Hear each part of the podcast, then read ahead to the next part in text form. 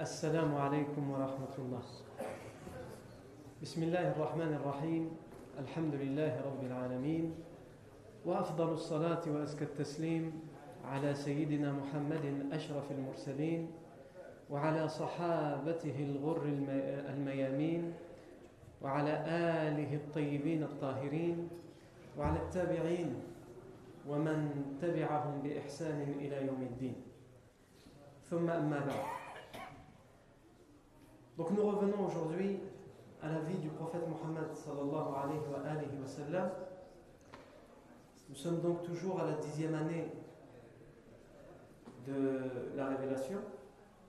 Quand on dit la dixième année de la révélation, ça veut dire dix ans après que le prophète Mohammed sallam ait reçu la révélation, la première révélation. Ça lui fait donc, euh, ça lui fait donc 50 ans, puisqu'il a reçu la révélation à l'âge de 40 ans. Cette dixième année de l'Égypte est riche en événements. Cette dixième année de la révélation, Afwan, elle est riche en événements. Tout d'abord, il y a la fin de la mise en quarantaine. On a déjà largement expliqué, on a déjà largement exposé la plupart des détails de ce récit, que durant trois ans, le prophète Mohammed ainsi que ceux qui l'ont soutenu dans sa tribu, les Bani Hashim, les Bani Abdi Manaf, ont été mis en quarantaine, c'est-à-dire ils ont été, ils ont dû subir un embargo pendant trois ans, à un tel point, puisqu'ils ne pouvaient commercer avec personne, puisqu'ils n'avaient plus aucune relation économique ni sociale avec personne de la cité de la Mecque, ils ont dû, dans certains cas, manger la végétation. Ils n'avaient plus rien à manger. Dans certains cas, des, de, des pots de carcasses d'animaux qui étaient morts depuis longtemps. Non. Et euh, on a largement exposé ce récit. Et on a commencé à voir la semaine dernière que même si d'apparence c'était une épreuve difficile pour les musulmans, c'était une épreuve difficile pour le prophète Mohammed c'était une épreuve difficile pour ceux qui l'ont suivi, pour ceux qui se sont convertis à l'islam. Et on a vu que parmi les leçons à tirer de ce récit, c'est que finalement dans chaque chose, il y a un bien. Quand on raconte ce récit de la mise en quarantaine, la seule chose qu'on en tire, si on ne s'attache qu'au superficiel de l'histoire, la seule chose qu'on en tire, c'est que les musulmans avaient faim et soif pendant trois ans. On a coupé leur lien de parenté. ils n'avaient plus aucune relation ni économique ni sociale. Mais lorsqu'on creuse, on trouve à ce récit énormément de bienfaits. Et c'est ce que le musulman doit faire dans sa vie. À chaque fois qu'un mal l'atteint, qu'il réfléchisse et il trouvera toujours énormément de bienfaits à cette épreuve à laquelle il doit faire face. D'abord, tous les gens sont éprouvés sur terre. Et quelle que soit l'épreuve à laquelle tu dois faire face, quand bien même tu la considères très difficile, quand bien même tu la considères insurmontable, sache qu'il y a toujours pire que toi. Sache qu'il y a toujours des épreuves bien pires que la celle que tu es en train de vivre. Donc, déjà pour cette raison, tu n'as pas le droit de te plaindre. Si chacun réfléchissait comme ça, plus personne ne se plaindrait, plus personne ne se lamenterait de sa situation. Le problème de l'homme aujourd'hui, c'est qu'il n'en a jamais assez. Il considère qu'il est toujours le pire d'entre l'humanité. Il insulte ciel et terre. Peut-être qu'il n'insulte pas directement le ciel et la terre avec des insultes, mais en tout cas, il l'insulte dans sa façon de parler, c'est-à-dire pourquoi moi? Toujours moi. Et alors il dira ce qu'il a l'habitude de dire. Moi, je suis touché par le haïm, parce que ça, c'est la solution à tous les problèmes. Jamais il va se dire euh, peut-être que j'ai mal réfléchi, j'ai mal agi. Peut-être que j'ai mal parlé à telle personne, peut-être que je ne euh, je ne gère pas bien mes affaires. Non. Il doit toujours trouver un coupable à sa situation. Et étant donné qu'il ne peut pas se plaindre d'Allah, ce serait de la mécréance, ce serait du coffre. Il ne peut pas dire à Allah pourquoi tu m'as fait ça? Parce que là, c'est, il est dans la mécréance. Il trouve quelqu'un quelqu'un qui, justement, ça tombe bien, il ne l'aime pas. Donc il dit, ça doit être un tel qui m'arrive. Et ça, c'est une grave maladie. Et alors, cette grave maladie, elle le pousse, elle l'entraîne vers quoi? Elle l'entraîne vers euh, aller voir des charlatans. Il faut faire une séance de ruqya. Ruqya, c'est quelque chose de très bien, c'est les paroles d'Allah Mais le problème, c'est qu'il va pas voir quelqu'un qui, qui est spécialisé dans la ruqya. Enfin, si, lui croit qu'il est spécialisé parce qu'il donne des tracts et tout ça. T'inquiète pas, moi, le boulot, il sera très bien fait. 50 euros la séance. Et si tu veux être sûr et certain que plus jamais ça t'arrive, il faut un petit bonus. Rajoute un petit bonus en plus des 50. Et là, tu vas voir que le mesquin, lui, est faible. Le mesquin, elle, elle est faible, parce que c'est surtout aussi les femmes. Et donc, elle croit à tout ce qu'on lui raconte. Et elle va voir un charlatan qui, ou une sorcière, comme ça qu'on peut les appeler, pas autrement, qui lui dit Écoute, oui, toi, tu es touché par une sorcellerie très, très grave. Et cette sorcellerie, c'est quelqu'un de ta famille, proche de ta famille qui l'a fait. Proche de la famille de ton mari. C'est une femme qui te l'a fait. Mais je ne veux pas faire de problème, je ne vais pas dire le nom. Mais c'est une femme qui a des cheveux. Et elle a même deux oreilles. Ah, c'est sûr, c'est elle. Moi, j'exagère, il va donner quelques, quelques descriptions. Et qui peut, qui, peut être, qui peut convenir à énormément de personnes que chacun connaît dans son entourage. Et c'est bon, comme cette personne, déjà, Shaitan lui a mis de la haine et de la rancœur envers une personne, c'est bon, il va viser une personne du doigt, il a trouvé son ennemi. Et le pire, c'est qu'ensuite, cette personne, parce qu'elle croit ou parce qu'elle croit ce qu'on lui a raconté, va pratiquer la calomnie et va lui dire un tel ou une telle a pratiqué la sorcellerie sur moi, c'est sûr. Qu'est-ce qu'il t'a dit? Ah, C'est la, un tel ou la, la ou la je ne sais pas comment il l'appelle. Si, si, c'est sûr. parce qu'il m'a demandé le nom de ma mère, il m'a demandé un billet, il a regardé dans le billet et c'était écrit dans le billet. Non. Du shirk, c'est de l'idolâtrie. Pourquoi j'ai parlé de ça, Yarni, c'est pour revenir au fait que cette, étude que nous faisons de la vie du prophète Mohammed, elle doit nous enseigner énormément de choses. Ça ne sert à rien d'étudier la vie du prophète Mohammed si on continue nos méfaits, si on ne tire pas les leçons pour notre vie. Cette religion qu'Allah nous a envoyée, nous l'a envoyée pour que nous soyons tranquilles. Il veut pour nous notre récompense après la mort. Mais il nous a aussi donné un mode de vie exemplaire, un mode de vie parfait qui va nous permettre de vivre dans une vie pleine de tranquillité, dans une, dans une vie sereine. Ça ne veut pas dire que tu ne vas pas tomber malade. Ça ne veut pas dire que tu n'auras pas de malheur. En fait, c'est le même, comme on l'a dit, il a été atteint parmi des épreuves. Dès son plus jeune âge, il a perdu son père, il a perdu sa mère, il a perdu son grand-père. Dès qu'il a eu la révélation, on l'a insulté de tous les noms. On l'a persécuté, on l'a torturé. Et les musulmans qui l'ont suivi aussi. Donc en apparence, quand on regarde la ville de la Mecque, en apparence, dans les Mécois, ceux qui vivent le plus difficilement, ce sont les musulmans. L'apparence, elle dit ça. C'est l'apparence qui dit ça. Mais eux, les musulmans, comment ils le voyaient? Le professeur Hassan, comment il le vivait, cette difficulté? Les compagnons autour de lui, comment ils vivaient cette difficulté? Ils la vivaient comme s'ils étaient. Comme s'ils étaient c'est pas comme s'ils étaient, puisqu'ils l'étaient, comme s'ils étaient les plus favorisés auprès d'Allah, les privilégiés d'Allah. C'est ainsi qu'ils vivaient les épreuves. Ils ont, certes dû subir la mise en quarantaine, mais pour eux c'était un bienfait d'Allah. C'était Allah qui les éprouvait. C'était Allah qui les éprouvait difficilement. Ici, Allah éprouve son serviteur difficilement. Il ne le fait que parce qu'il l'aime. Plus Allah Azzawajal t'éprouve, plus il t'aime. Alors ne dis pas comment ça se fait, nous on est musulmans. Et euh, on a plein de problèmes.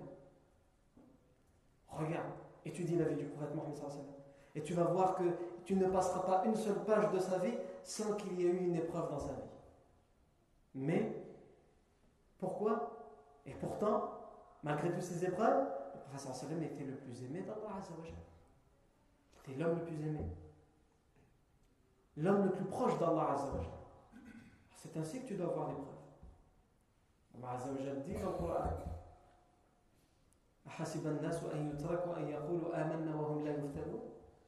les gens croient-ils qu'ils vont dire nous avons la foi et qu'on les délaissera sans les éprouver Tu seras éprouvé. Tu vas goûter aux épreuves. Comme les non-musulmans goûtent aux épreuves.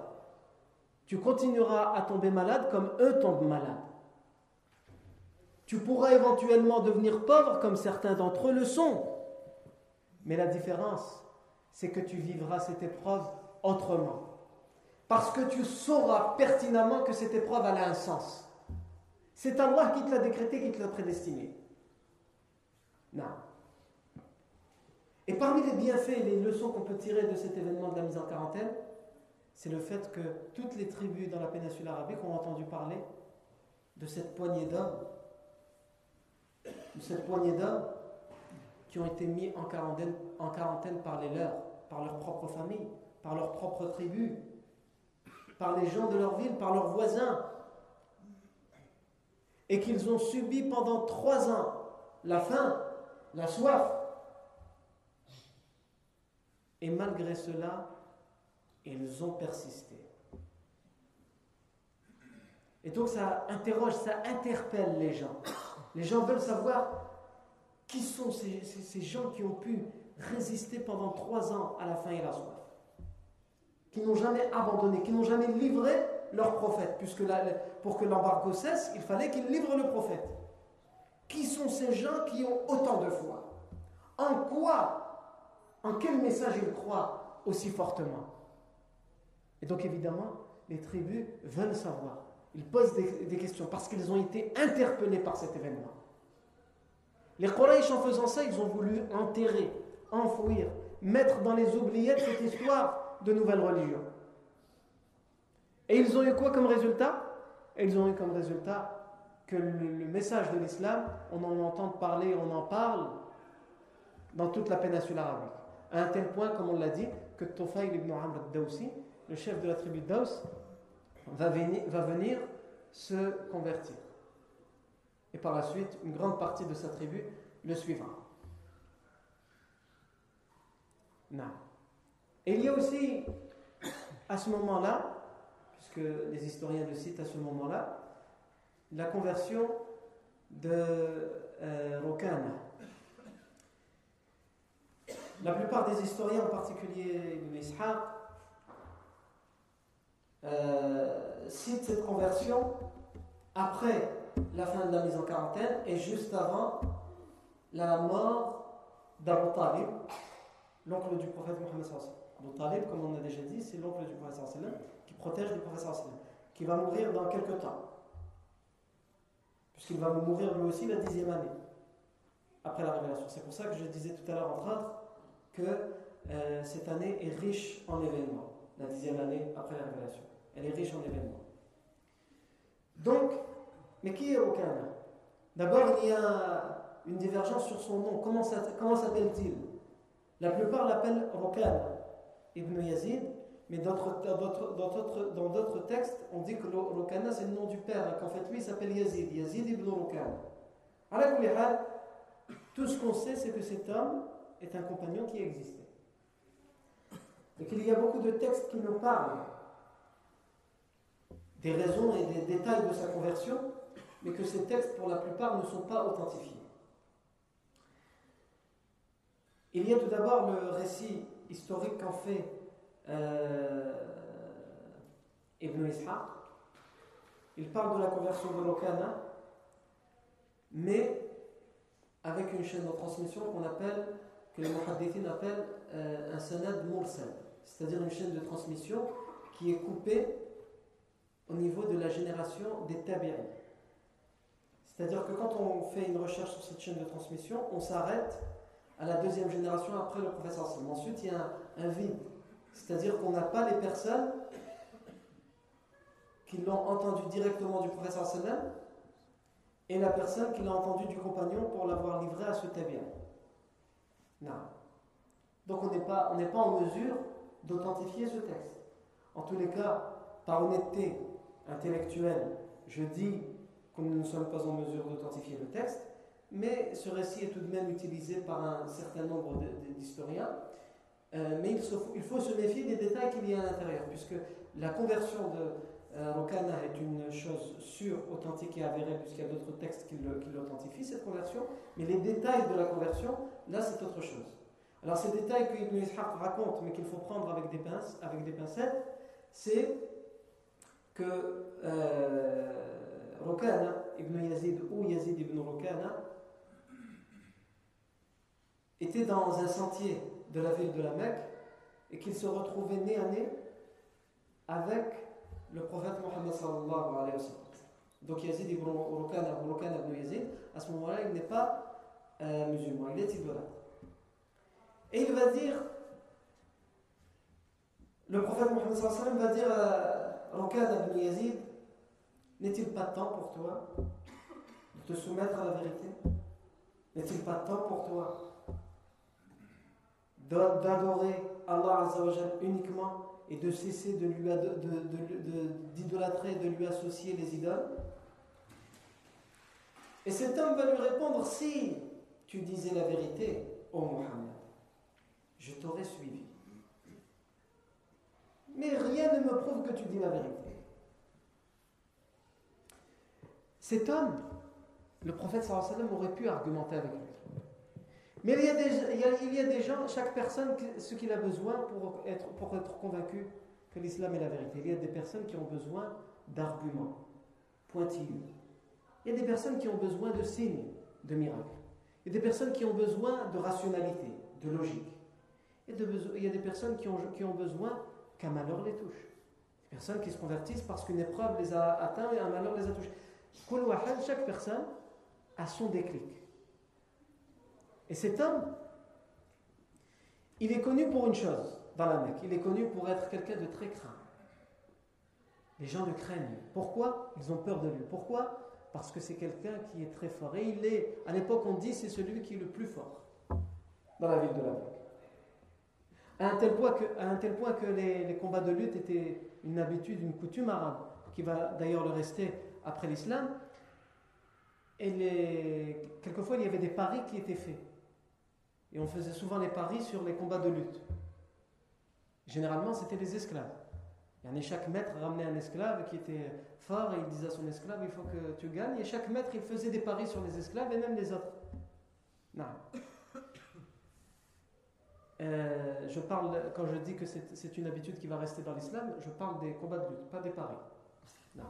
C'est malheureusement une habitude qui est restée chez certains, mais en islam c'est interdit. Aujourd'hui, c'est devenu quelque chose de banal, les paris sportifs par exemple. Tellement on a tout, euh, c'est, tout est facile. Avec Internet, le haram est devenu à la portée de main. Avant, pour faire le haram, même si la personne était convaincue, il veut, il veut faire le haram, il faut qu'il sorte de chez lui.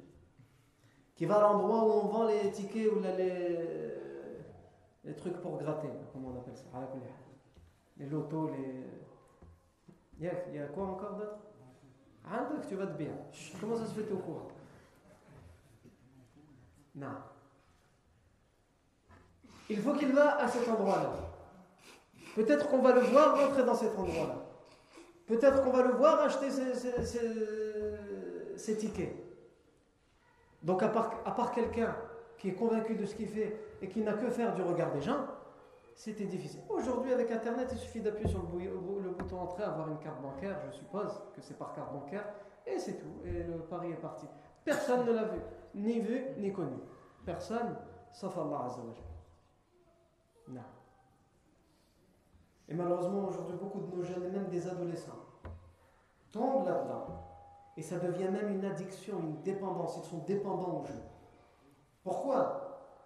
Parce que on lui dit tu donnes qu'un petit peu. Tu donnes 2 euros, 3 euros, allez 5 euros. Et le gain, il peut être peut-être de millions d'euros. Tu as donné que 5 euros. Et peut-être qu'en échange, tu vas gagner des millions. Et quelquefois, on te parle à la télé, on dit euh, un inconnu n'a euh, pas voulu donner son nom, il a gagné 3 millions ou 2 millions. Ah. Donc c'est alléchant. Tu donnes 5 euros en échange, on va te donner des millions. Mais on ne te dit pas que statistiquement parlant, si on prend les statistiques, si vraiment on prend les statistiques, tu as combien de chances de gagner euh, au loto? 0,000, etc. de pourcent de chances de gagner. Tu n'as presque aucune chance de gagner. Mais il faut quand même qu'il y en ait au moins un sur des milliards, sur des centaines de millions de personnes qui gagnent pour dire aux gens, tu vois, ça arrive à quelqu'un, là que ça va t'arriver à toi. Et donc tu continues à donner parce que toujours tu espères la chance. Et quelquefois, entre-temps, Shaitan il va se débrouiller pour que tu aies un petit gain. Un gain de 50 euros, là de 70 euros. Toi, depuis que tu as commencé à jouer, tu as déjà dépensé 250 euros. Mais tu as un gain de 70 euros. Ah Tu comptes pas que tu as dépensé 280 parce que tu les dépenses petit à petit tu as un gain de 70 euros, c'est pas mal avoir 70 euros d'un coup. Je vais continuer. Ben là, que la prochaine fois, je vais gagner plus. Et Shaitan, te fait croire que tu pourras même récupérer tout l'argent que tu as perdu depuis que tu Et tu pars comme ça et tu rentres dans une dépendance. Et il est très difficile de s'en sortir. Et tout ça, c'est un mal. Un mal parce qu'il n'y a, a là-dedans que la perte. La perte de ton argent. Et c'est pas ça le pire des méfaits qu'il y a dans les jeux de hasard. Le pire des méfaits qu'il y a dans les jeux de hasard, c'est que psychologiquement, tu deviens quelqu'un de malade, quelqu'un de frustré. Parce que tu veux gagner, mais tu n'arrives pas à gagner. Et c'est pour ça que la personne est dépendante. Il doit recommencer encore et toujours. Il ne veut pas lâcher parce qu'il veut gagner, mais il n'est pas gagné. Il n'arrive pas à gagner. Donc au final, il se dit qu'il est nul. Et psychologiquement, ça l'atteint. Et quand il gagne, il ne gagne pas assez. Donc il n'est pas satisfait. Il veut continuer à gagner. Etc. etc. Donc c'est quelque chose qui rend malade. Et c'est pour cela qu'Allah Azzawajal, lorsqu'il parle des jeux de hasard, il le met au même niveau que l'alcool.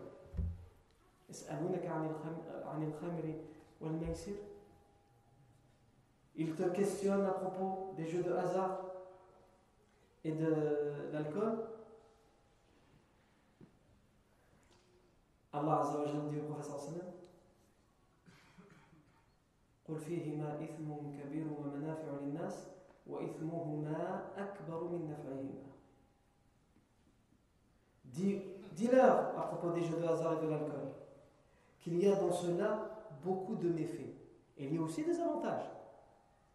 Bah, dans, l'alcool et le, les jeux de hasard, il y a des, des avantages.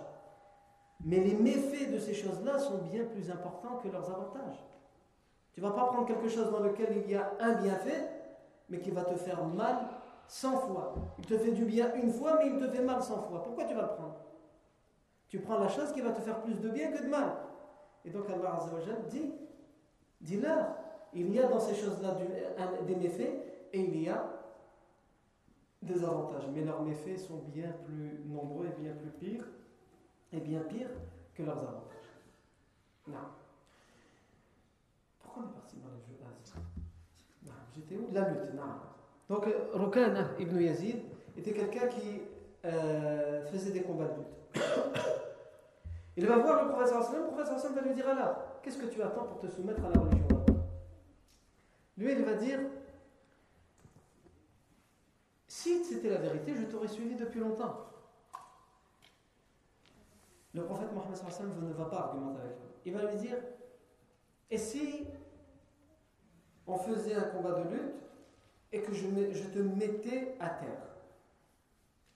Est-ce que ça suffirait comme argument pour te convaincre? Rokana dit oui. Pourquoi ça lui suffirait? Bien Rokana, c'est un spécialiste de la lutte. Il est connu pour être le lutteur de la ville de la Mecque.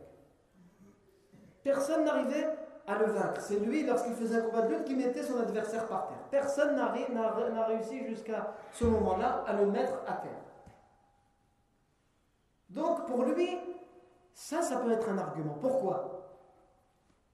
Parce qu'il connaît le prophète Mohammed. Il n'est pas connu pour être un spécialiste de la lutte.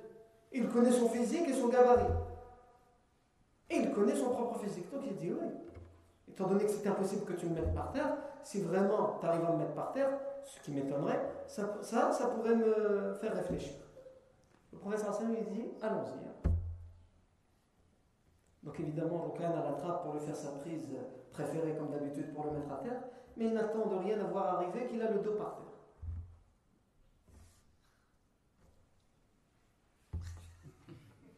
Qu'est-ce qui se passe Attends, on recommence. Il y a quelque chose qui a dû m'échapper, on recommence. Le professeur Sini dit Bismillah, on recommence. On recommence, il arrive, il vient pour attraper le professeur Salem, et encore une fois, il n'attend de rien voir arriver, juste il se retrouve par terre, le dos le premier par terre, le dos contre le sol.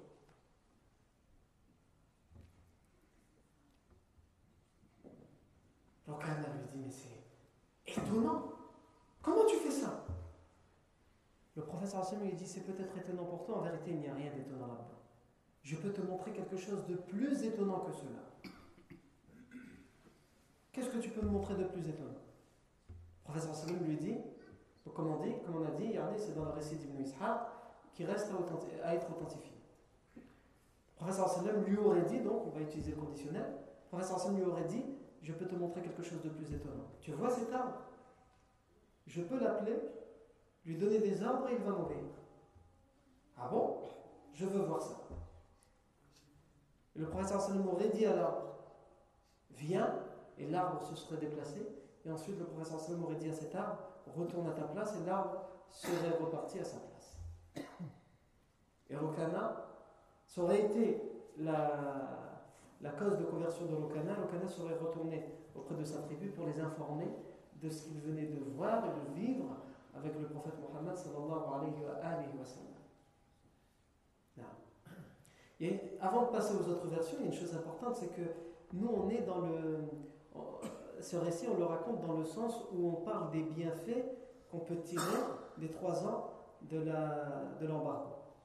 De Vous allez me dire ici quel rapport avec les, leçons ou les bienfaits de l'embargo? Quel rapport entre l'embargo et la conversion de l'Okana C'est que tout d'abord, la, plupart des historiens, comme je vous ai dit, citent, chronologiquement parlant, ils citent cet événement juste après la fin de l'embargo. Donc c'est un rapport chronologique. Et ensuite, l'autre rapport, c'est que l'Okana, non seulement il sait que le professeur sallam, en temps normal, il ne devrait pas pouvoir le battre dans la lutte. Et en plus, il faut se rappeler que les musulmans sortent de trois années où ils ont dû se contenter de quelques feuilles de arbres, de quelques feuilles d'arbres en guise d'aliments, et, et c'est tout. Donc les corps se sont affaiblis durant trois ans. Il faut du temps, il faut du temps pour pouvoir reprendre.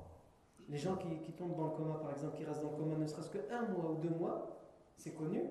C'est des gens qui, qui, en sortent tellement faibles parce qu'ils n'ont pas été alimentés correctement, convenablement, ils ont été juste alimentés par des sondes avec du liquide. Donc, pour qu'ils reprennent des forces, ils ont besoin facilement d'une année ou plus. Mais là, on ne parle pas d'un mois ou deux mois, on parle de trois années d'embargo.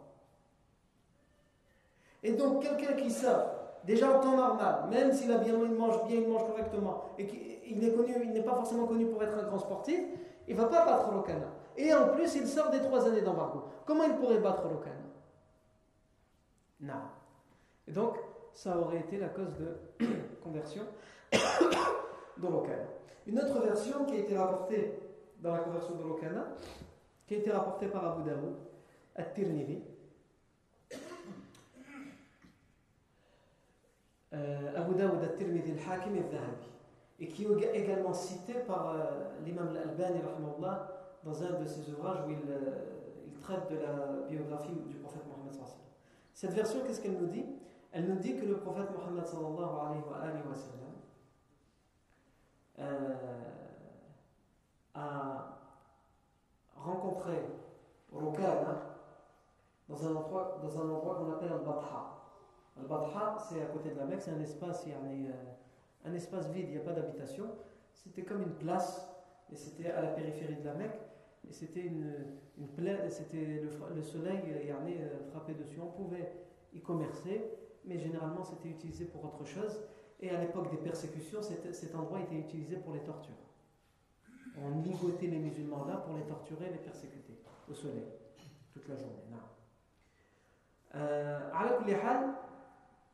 dans cette version rapportée par l'imam Abu Daoud, Tirmidhi, al-Hakim ibn Habi, euh, le prophète sallam aurait, euh, rencontré Rukana dans cet espace, al-Batha. Et euh, ici c'est Rokana qui lui aurait demandé, puisque le professeur lui faisait da'wah, il l'appelait à l'islam, c'est Rokana qui lui aurait demandé, lui aurait dit euh, faisons un combat qu'il s'attendait à ce que le professeur Hassan lui dise non. Il sait, Rokana, quand il demande à quelqu'un de faire la lutte avec lui, quand c'est quelqu'un qui n'est pas de son gabarit, il dit non, c'est pas que je ne peux pas te battre, mais j'ai pas le temps. Non. Le professeur Hassan a dit Bismillah. Allons-y. Si c'est ce que tu veux. Et le professeur sallam va le mettre à terre, comme on l'a raconté dans le récit d'Ibn Michel. Il va demander à ce qu'il puisse recommencer. Il va recommencer, le professeur sallam va le mettre à terre. Le dos contre le sol, puisque dans la lutte, il faut que l'adversaire arrive à te plaquer le dos contre le sol. Non. Et là, il va lui dire, Rokana, il va se relever, il va lui dire, Wallahi ya Muhammad, ما وضع أحد ظهري على الأرض قبلك وما كان أحد أبغض إلي منك والآن أنا أشهد أن لا إله إلا الله وأنك رسول الله عليه الصلاة والسلام il va lui dire, oh Muhammad, je jure par Allah que jamais personne avant toi n'a pu me mettre le dos contre le sol. Il y en a sous-entendu, Quelquefois, je me suis retrouvé avec des gens forts, ils on arrive à être par terre, etc., mais ils n'ont jamais réussi à me prendre et à me plaquer. Il y je ne pouvais plus rien faire. Ils, m'ont plaqué le dos contre le sol. Tu es la première personne. Et sache aussi que je n'avais pas de personne que je détestais autant avant que toi. La personne que je détestais le plus, c'est toi. Et pourtant, je suis bien obligé de te dire maintenant que j'atteste qu'il n'y a aucune divinité digne d'être devant Allah et que tu es le messager. Tu viens de me le prouver. L'Albani, il cite ce récit et il rajoute que dans la chaîne de transmission, il y a trois, trois narrateurs qui sont inconnus, entre guillemets, sont inconnus au bataillon. C'est-à-dire, nous ne connaissons pas leur vie, nous ne savons pas s'ils sont dignes de confiance. Une seule personne dans la chaîne de transmission, ça suffit à affaiblir le, récit. Mais là, l'Albani, il nous dit qu'il y en a trois. Mais il rajoute une information de taille, il dit mais il y a d'autres versions qui ressemblent fortement, fortement à celle-ci qui viennent d'appuyer. C'est-à-dire qu'il y a d'autres versions qui sont, eux, beaucoup plus fortes que celle-là et qui viennent appuyer l'idée que. et qui viennent appuyer la probabilité que ce récit serait authentique. le dernier récit que je citerai dans la conversion de Rukana, Ibn Yazid ou Yazid ibn Rukana, c'est le récit euh, de Bayhaqi, qui a été rapporté par Imam Bayhaqi. Et c'est un récit avec une chaîne de transmission qui est jugé aussi comme étant mursal, c'est-à-dire qui s'arrête au tabi'a. Mais la différence avec celle d'Ishaq, avec celle d'Ibn Ishaq, c'est qu'ici, cette chaîne de transmission est authentique jusqu'au tabi'a. Après, on ne sait pas qui est le compagnon, qui seraient les autres tabi'a. On a un trou. Mais au moins, on est sûr d'une chose, c'est que jusqu'à ce tabi'a, par rapport à ce que la chaîne de transmission, même si elle est incomplète, ce qu'on a de la chaîne de transmission, elle est authentique. Donc au moins, on est sûr que c'est vraiment le tabi'i qui l'a dit. Ça, on en est sûr. Ça veut dire que c'est au moins, au minimum, authentique au niveau du tabiri. Le tabiri l'a vraiment dit. Et donc là, ça augmente la probabilité de l'authenticité de ce texte. Et c'est aussi un texte qui a été appuyé par euh, Hafid ibn Hajar Asqalani dans un de ses ouvrages, dans son ouvrage Isra Et euh, le Hafid ibn Hajar Asqalani, c'est un grand spécialiste du hadith, comme vous le savez. À la qu'est-ce que ce récit nous dit? Il nous dit à peu près la même chose. La seule chose qui diffère un peu, c'est dans la phrase, c'est que lorsque l'Okada va se relever du sol, il va dire Wallahi ya Muhammad, ma wada'a ahadun janbi ala al-ard. Wa ma anta alladhi tasra'uni. Je jure au Muhammad que personne n'a pu mettre mon flanc contre le sol, à part toi. Et ce n'est pas toi qui, a, qui de faire ce combat contre moi, ce n'est pas toi, c'est pas possible que ce soit toi. Je sais qui tu es, je te vois. C'est pas toi qui as fait ça. Il y a quelque chose. Et donc, ça aurait été aussi la cause de sa conversion. Non.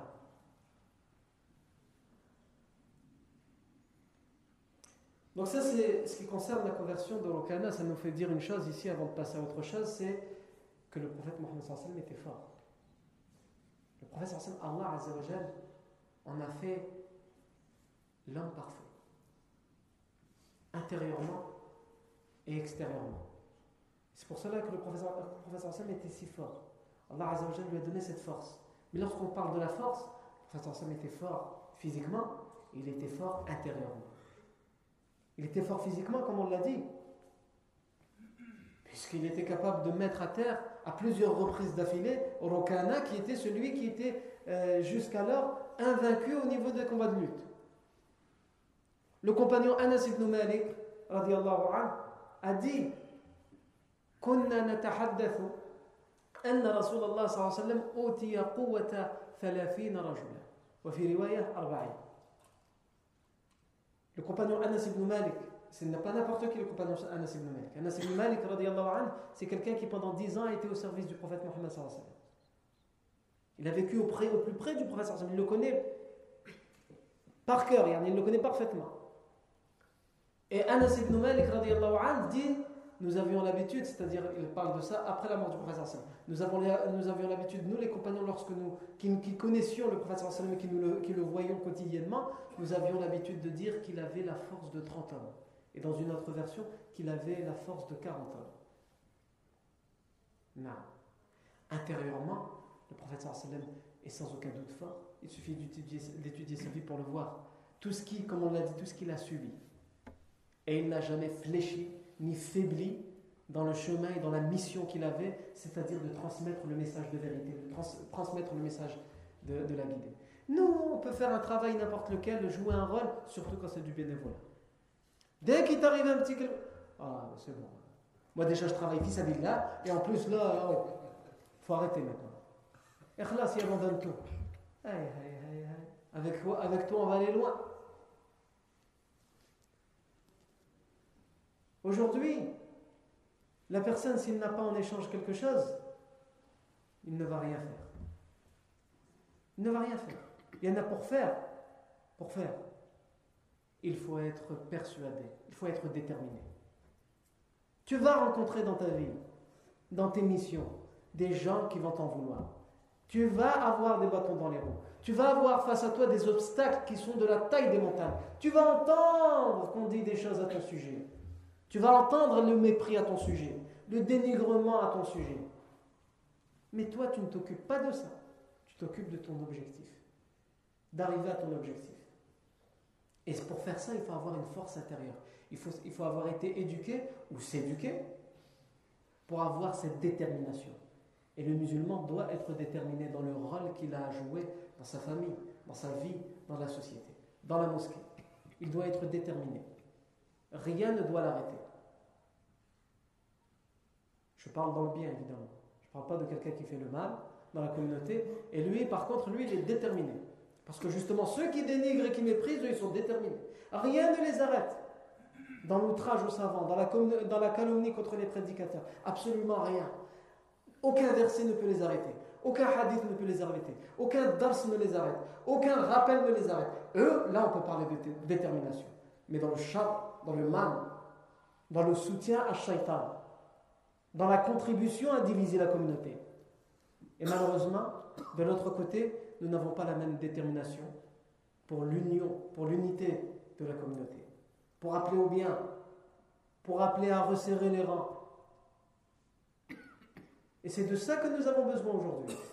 Et il nous faut prendre exemple sur le prophète Mohammed tout ce qu'il a subi, de tout ce qu'il a été éprouvé, mais jamais, jamais sa détermination n'a été n'a été touchée, n'a été atteinte, n'a été influencée. On a expliqué la semaine dernière lorsque At-Tufayl ibn Amr al-Dawsi a dit au prophète sallam, lui, il était déterminé, At-Tufayl ibn Amr al-Dawsi. Il a passé des années auprès de son peuple à les appeler à l'islam, mais une partie de son peuple a toujours refusé, s'est obstiné catégoriquement à entrer dans l'islam. Donc il est venu voir le prophète sallam, il a dit, Ya Rasulallah, Allah Ô messager d'Allah, invoque Allah contre mon peuple. Ça fait des années que je, les appelle à la vérité. Tout ce qu'ils trouvent à, dire, c'est se moquer de moi, c'est dire que je suis un menteur, c'est dire que je les appelle à des comptes de faits. Alors invoque Allah contre eux, c'est tout ce qu'ils méritent. Le professeur Sam a levé ses mains au ciel. Il s'est mis vers la Qibla à un tel point que les gens ont dit Halakou. Il sait où ils sont, perdus. Sam va invoquer contre eux. Allah va répondre à son invocation. Ils sont foutus, c'est fini. Mais le Sam a fait une invocation pour eux. Et il l'a répété trois fois. Il a dit Allahumma hdi dawsan wa bihim. Allahumma hdi dawsan wa bihim. Allahumma hdi dawsan wa bihim. Ô mon Seigneur, guide la tribu de Daous et amène-la à nous. Ô mon Seigneur, guide la tribu de Daous et amène-la à nous.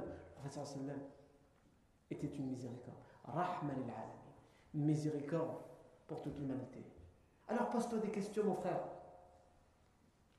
D'accord, tu ne veux pas être une miséricorde pour toute l'humanité Tu veux être une miséricorde juste pour la, la planète Terre Taïb.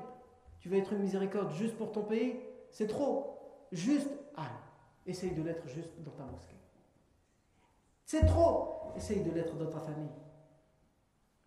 Est-ce que tu es capable d'être une affection, une clémence, un amour pour ta famille? Est-ce que tu es capable d'être une clémence, une miséricorde dans ta mosquée Quel est ton rôle dans la mosquée? La maison d'Allah, quel est ton rôle? Chaque compagnon joue un rôle dans la mosquée du prophète Mohammed. Quel est ton rôle à toi? Pose-toi cette question. Qu'est-ce que tu fais pour cette communauté? Ah, souvent, moi, je paye charte tous les mois. C'est pas de ça qu'on parle. Ça, on va le mettre dans les obligations. Qu'est-ce que tu as fait pour contribuer dans ta communauté, au bien dans ta communauté, et en particulier à l'union, à ce que les musulmans y s'aiment entre eux Pas grand-chose. Peu d'entre nous font grand-chose. Par contre, à parler à colporter, à dire un tel a dit, que ce soit vrai ou faux, ça, on est les professionnels.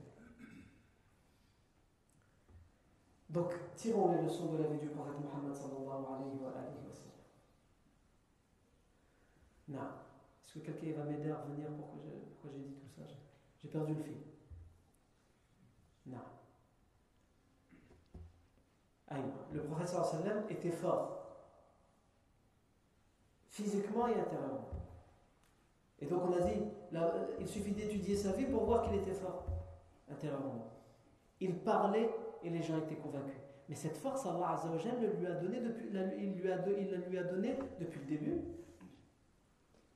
Puisque avant, la première révélation, il était surnommé par ceux qui allaient devenir ses pires ennemis, As-Sadiq al-Amin.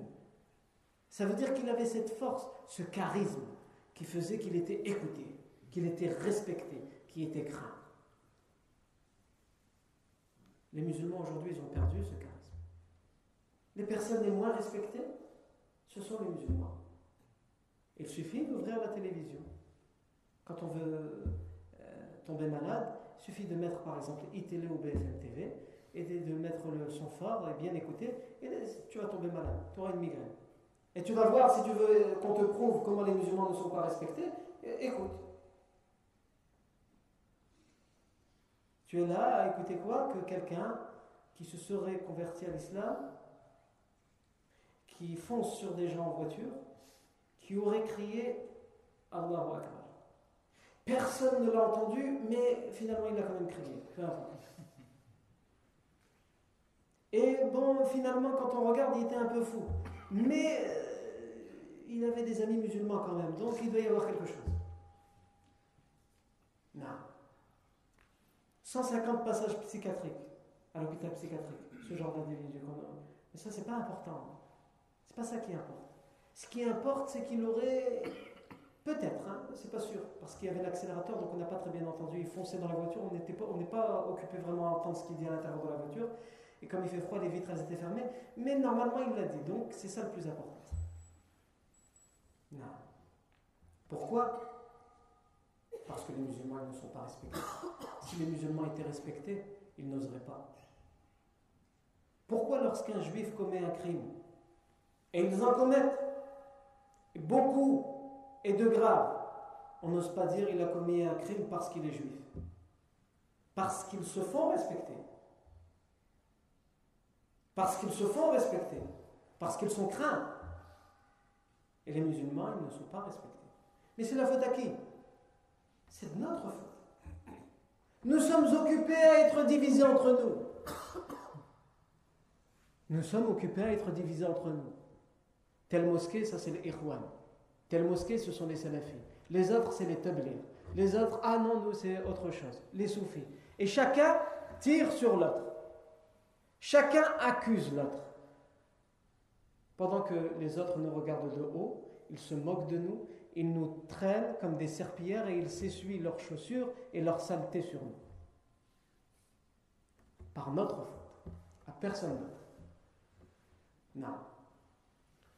Ensuite, pour revenir à la vie du prophète Mohammed nous sommes donc, comme nous avons dit, à la dixième année de l'Égypte et nous sommes dans une année euh, riche en événements. Et euh, évidemment, il n'y avait plus de contact entre les musulmans et les non-musulmans pendant l'embargo. Mais dès que l'embargo va cesser, ces contacts vont reprendre. Mais donc ça veut dire que les persécutions, les tortures, elles vont reprendre aussi. Et ce qu'ils vont le plus utiliser à ce moment-là, les idolâtres, enfin, ce sont les moqueries, les railleries. Ils vont se moquer des musulmans pour essayer de les harceler psychologiquement, pour les frustrer, pour les embêter. À un tel point que lorsque le professeur Sam était assis avec ses compagnons, en particulier lorsqu'il était assis avec ceux qui étaient les plus faibles, ceux qui étaient le plus persécutés et torturés, comme Bilal, comme Khabbab, comme Suhaib et d'autres, ils vont venir et ils vont les montrer du doigt. Regardez, regardez, regardez ces gens. Ce sont eux. Ils vont dire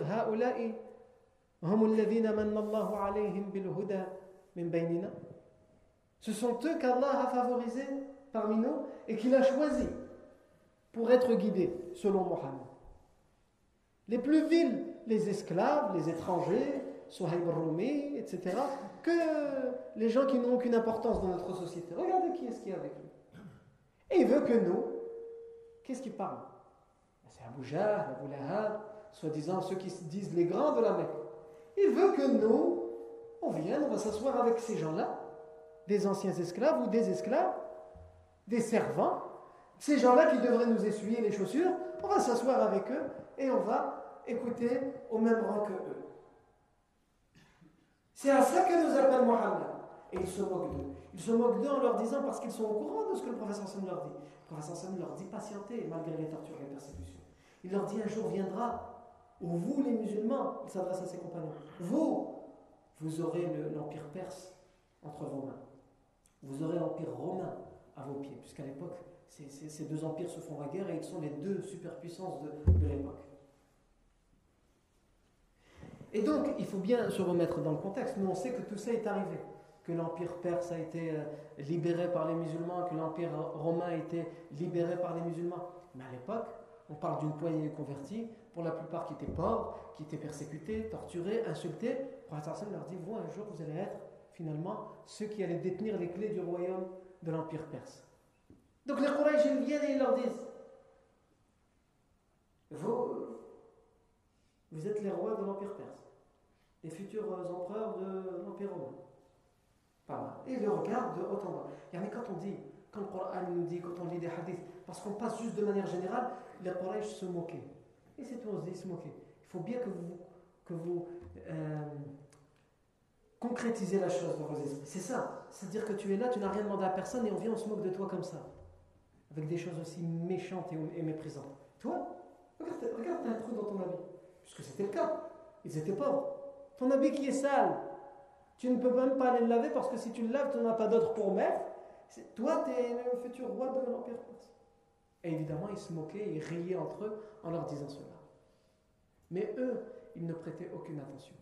Et un jour, une délégation de ces soi-disant grands de la ville de la Mecque va venir auprès du prophète Mohammed et vont lui dire Voilà, Mohammed, on a bien réfléchi. Finalement, pourquoi pas s'asseoir à côté de toi et écouter ce que tu as à dire? Et rentrer dans ta religion, allez, pourquoi pas? Mais à une condition. Laquelle? C'est que tous ces, gens-là, ils n'arrivaient pas à dire leur nom. C'était vraiment comme ça. Les esclaves, les villes, qu'ils ne soient plus dans ta religion et qu'ils ne s'assoient pas à côté de nous. On ne va pas rentrer dans la religion et être le frère de Bilal. C'est pas possible. Être le frère de Abu euh, aussi un ancien esclave. C'est pas possible. Être le frère de Khabbab, être le frère de Ammar, qui est le fils d'une ancienne esclave, et son père était un, étranger qui vient du Yémen. C'est impossible. Le prophète Mohammed ne lui dit ni oui ni non. Il lui dit Je te répondrai. Je vous répondrai plutôt à cette demande. Mais c'est le Coran qui va leur répondre. Et qu'est-ce que le Coran va leur répondre? Ça, c'est ce que nous verrons la fois prochaine. Barakallahu fikum pour votre attention. Subhanakallah wa bihamdik. Ashhadu an la ilaha illa anta astaghfiruka wa atubu